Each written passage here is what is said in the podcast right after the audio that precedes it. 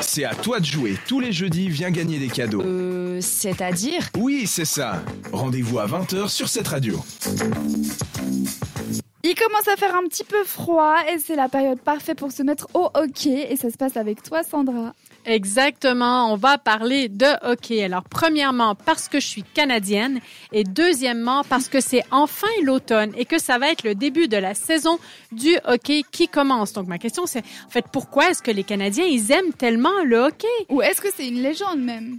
Est-ce que c'est une légende urbaine? Eh ben non, c'est vraiment notre sport préféré. Oui, mais pourquoi?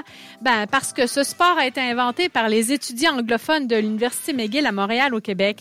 Les francophones l'ont vite adopté, mais Il au les début... sous-titres. Mais au début, en fait, ils appelaient pas ça le hockey, ils appelaient ça le gouret. Alors là, C'est un peu plus drôle. voilà, c'est un peu drôle. Mais le hockey est aussi au Québec très utile, autant par les anglophones que les francophones, car c'est devenu un vrai outil de propagande.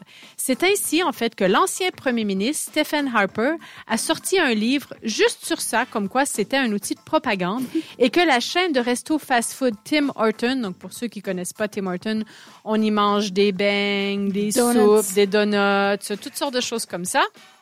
En fait, ils se sont servis du hockey pour, pour baser toute leur campagne de pub. Ça tourne autour de ça et ça active également l'aiguillon nationaliste canadien.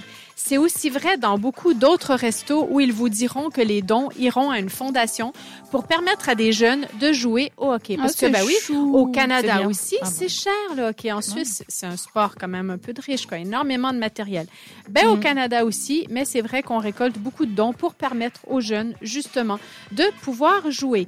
Alors, c'est un sport atrocement cher, on le sait. Mais quand l'heure de la retraite a sonné, il n'est pas rare de voir un ex-champion de hockey se reconvertir dans la chanson. À l'image de Bob Bissonnette avec sa chanson Mettre du tape sur ma palette, on écoute un extrait.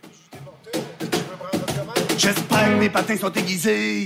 J'espère que mes lacets sont pas trop maganés. J'espère de trouver au fond de ma poche une roulette. De pouvoir sortir mon bâton pis taper ma palette. Donc euh, toi t'écoutes ce genre de musique Mais absolument, tu, tu devrais, tu sais, ça, ça détend en fait. Non, c'est vrai que ça Ah ouais, détend bah pas alors là j'ai le clip sous les yeux et puis je peux vous dire je me sens un petit peu agressée par Ça euh, veut Bob dire quoi, le titre? Ben, justement, c'est quelque part un sport quand même où il y a, on, on sait très bien, il y a de l'agressivité, parfois il y a des batailles sur glace. Et donc, pour terminer, je vais citer quand même Alfred Hitchcock, et oui, le célèbre Alfred Hitchcock, qui disait, le hockey sur glace est un savant mélange de glisse, acrobatique et de Seconde Guerre mondiale. Pendant une heure, l'équipe de 7 à dire fait trembler les ondes de cette radio.